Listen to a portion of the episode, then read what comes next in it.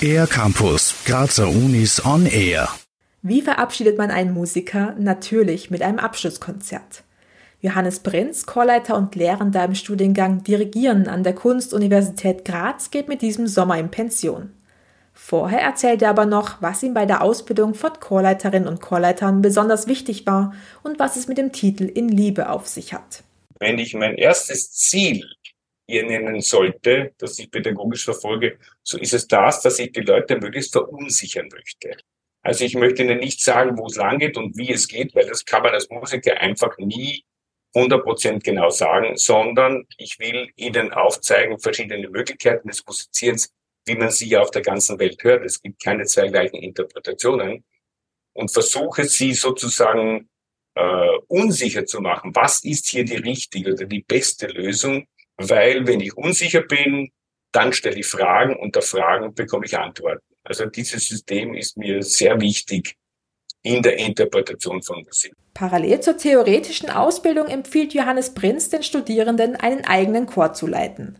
Dort kann das Gelernte dann direkt in die Praxis umgesetzt werden. Denn also ein großes Thema, das dritte große Thema ist der Umgang mit den Menschen, die uns gegenüber sitzen. Die Chorleitung ist eine sehr menschliche Angelegenheit, weil das Instrument ist der Körper, Körper Geist und Seele der uns gegenüber sitzenden Sängerinnen und Sänger.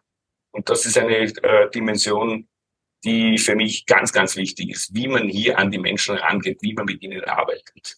Eine weitere Herausforderung für die Chorleiterin oder den Chorleiter besteht darin, nicht nur Stellen, die in der Partitur nicht eindeutig beschrieben werden, neu zu interpretieren, sondern auch das Eigenleben des Chors in die musikalische Gestaltung mit einzubeziehen. Johannes Prinz. Die Hörbildung ist auch eine ganz wichtige Frage. Ich muss als äh, Chorleiter immer noch hören lernen, was ist da eigentlich? Was kommt mir entgegen vom Chor? Wie reagiere ich darauf?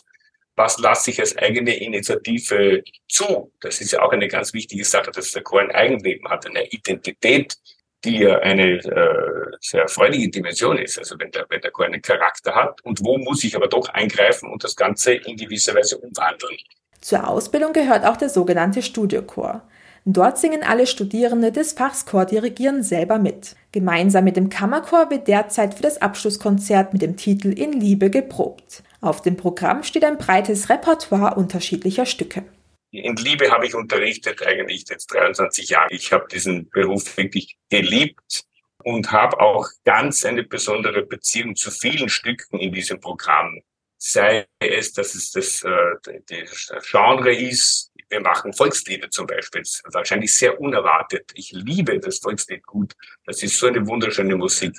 Ich mache ein Stück von meinem Vater, der sich freuen wird äh, mit seinen 97 Jahren. Werke von Komponisten, mit denen ich sehr viel zu tun hatte. Aber eben auch zeitgenössische Kunst, wie zum Beispiel aus Slowenien Loise Levic oder der Vater von der berühmten Dirigentin Mirga Kraschenite, ein Werk von ihm, das noch nie wahrscheinlich in Österreich zu hören war.